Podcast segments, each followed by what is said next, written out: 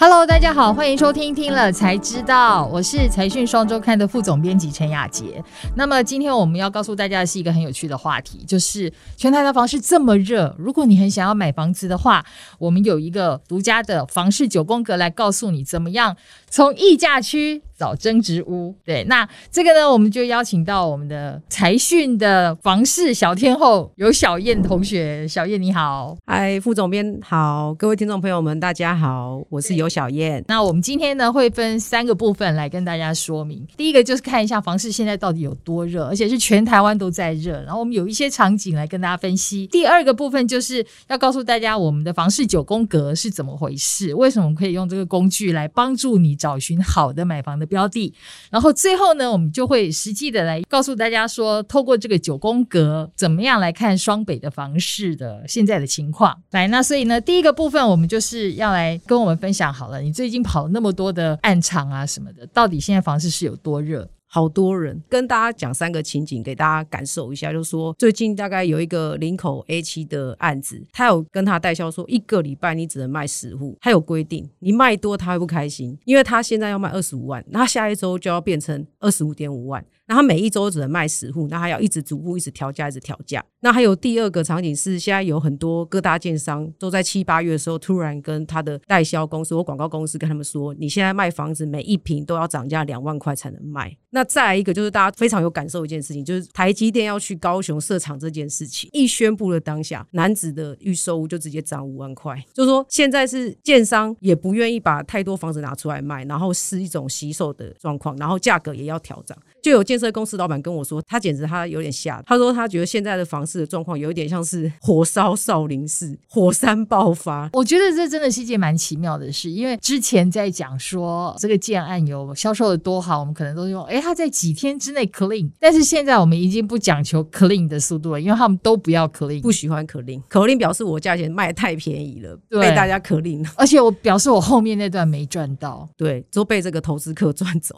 所以现在的气氛就是。是完全的卖方市场，对，跟过去有点不太一样。但这其实是一件奇妙的事，因为我们如果看九二八档期的推案量是很高的啊，这样看起来市场上其实是有很多的案子啊。我们会看到数字，觉得哎，好像是创几年新高。事实上，如果以数字来看，可能是这样。但是因为五月之后爆发疫情嘛，那通常整个疫情之后，整个案子都递延了。然后就说，其实因为递延之后，所以你会觉得九二八档期案子很多。事实上不是，是原本。之前可能三四五月、六月、七月要开出来的盘，然后居然在九月才开出来，就变成现在这种状况。主要还可以看到说，房市一个很热现象。我们直接看那个买卖移转动数，大概房市的整个买卖交易量在二零一六年的时候，算是落在一个这一波的谷底，大概在二十四点五万栋。二零一六年开始就逐年一直递升，到二零一九年已经大概是三十万栋。然后在去年呢，大概是不是变成三十二万栋？那其实有专家预估说，今年有可能会在三十四到三十五万栋。或许大家可能觉得，哎，好几十万栋这种感觉想象不大。简单有一个划分点，就是说，大概三十万栋是我们整个刚性需求的户数。嗯，那如果你超过三十万栋，就表示说，哎，很多投资客进来了，长期自产啊，或投资客全部都涌进来了。那如果今年真的是落在三十四到三十五万栋这之间，就表示说这件事实已经正在发生，就是房市是真的呈现一个有基本面的融景的情况。对，然后也表示大家都进来了。对，这次还有一个奇怪的状况，就是说，好像即使大家都已经知道房市很热了，房价在涨了，但是再怎么涨，大家都抢，就是买方追价的意愿很高，主要是成本啊，大家都知道说，哎。成本变高这件事情，大家心知肚明，也都心里有数。那再一个是说，我们整个通膨，通膨之后，我的钱就会变小。那我是不是应该把这个钱把它放在一个固定资产里面，就是一个至少不要让它越来越少嘛？那再是利率很低，就说造成这一波整个房市变成这么夯、这么热的一个现象。所以我觉得总结起来，就是大家对于通膨的这个预期心理是很强。第一个，通膨就会造成接下来可能房价还会再涨，再加上因为通膨，大家那个保值的需求，对，然后这样。手上钱也实在太多，嗯，虽然我没有，我们都不知道为什么别人都说什么手上钱很多。从股票出来套利的钱其实蛮多的啊，像去年到今年一波科技股其实涨了翻倍是最基本的。对对对，你只要不要沉船啦什么一类的那些，赶快下船。其实很多人的确是把在股市获利的钱，再设法去换成一个实质的资产。那房市当然就是最好的投资标的。没错没错。好，那再来我们就要到第二个部分，请你要告诉我们，因为其实我们在二零一四年的时候，那时候也是小燕你在负责这一个题目，就是当时二零一四年也是一个房市反转的一个关键点时间点。那我们在那个时候透过空屋跟余屋率的方式呢，然后帮大家找出就是说呃全台湾的几个行政区的一些到底是供不应求或者是供过于求的一些实际的情况。那你可以帮我们说明一下，这次我们再为大家做出来的这个房市九宫格这样的一个投资准则，跟之前有什么不一样吗？呃，我们上次做是二零一四年嘛，当时候整个豪宅税啊、奢侈税啊，然后实价登录一次都说要打房了，那所以我们就想说，我们就直接拿内政部的整个空余屋的数字，那我们自己跟这个张定轩教授也是一个房地产非常有名的一个专家，一起跟他研究出来说，我们用空余屋的数字去帮读者找出整个相对安全的保值区区，或是平稳区，或是溢价区这个概念。最近就在回首看一下我们二零一四年写的一些给读者的建议，其实我们发现非常的精准。譬如说，我们当时候有建议大家说，可以用信义区的三折价去买南港的开发潜力区，当时候南港的这个单价大概七八十万左右。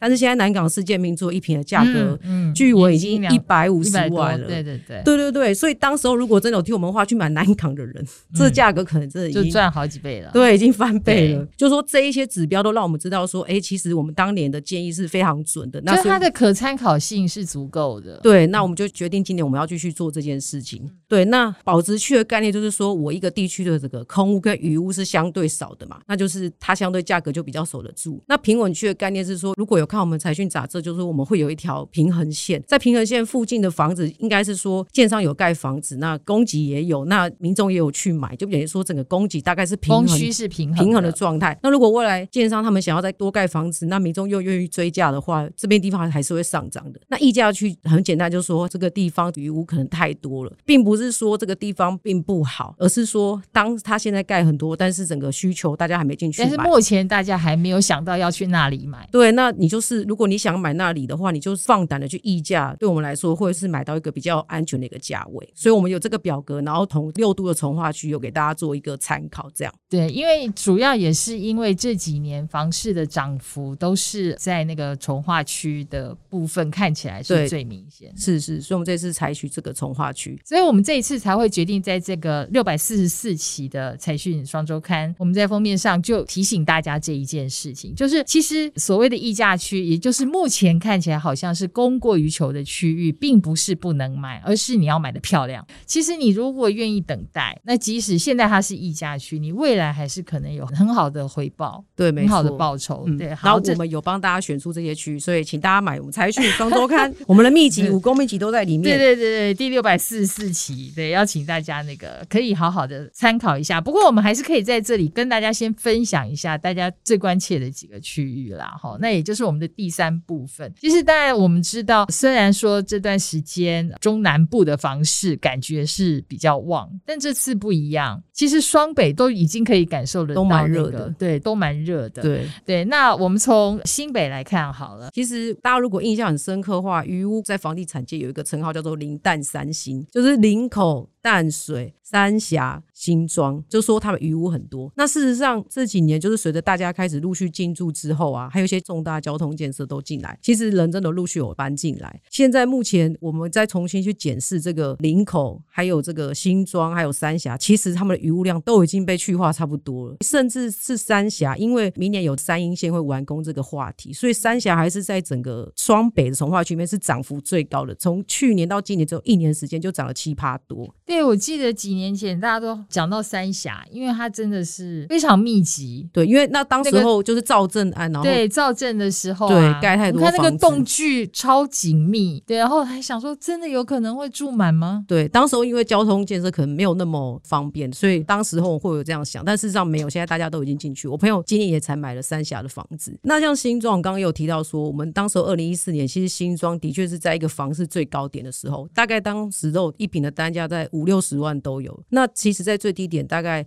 就是我刚刚讲买买转动数那时候很低迷的时候，当时候最低有听说三十几万，有一批投资客进去里面盘货。那如果放到今天的话，它一样又回到五六十万，那它又翻倍，又翻倍。对对对，那因为加上新庄，当时候是因为有这个重大建设嘛，我说机场捷运啊这些部分，那现在早就已经都通车这么久了，而且现在那边红会广场也都开幕了，商办也都越来越多，所以那些人口就陆续进驻。对，我的确也看到，我觉得那里感觉整个气氛就不太一样了。对，就是那个造镇的效果啊，我觉得的确是要给他时间让它发酵的啦。那林口就当然也更不用说，因为机场捷运通了之后就很方便嘛。那所以林口现在余物也是非常少，然后价格也不断在堆叠上去。那现在只剩下一区就是这个淡水，那淡海新市镇我们一直都知道说它其实一直有交通的问题，所以现在轻轨盖了之后，大家会看的方向是淡江大桥。呃，虽然我我们之前也在讨论淡水这个区域到底出了什么事，为什么他这么多年来感觉好像就是哎建商很热，可是进驻的人真的没有那么多。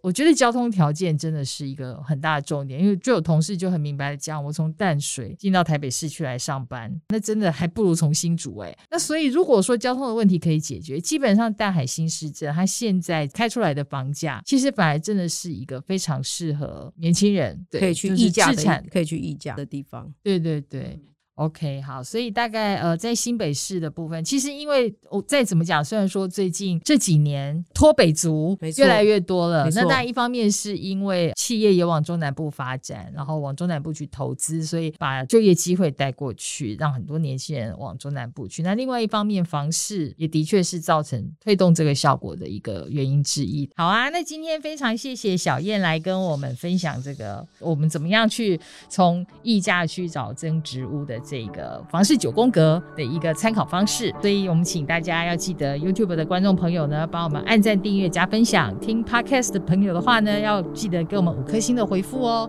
听了才知道，我们下次见，拜拜。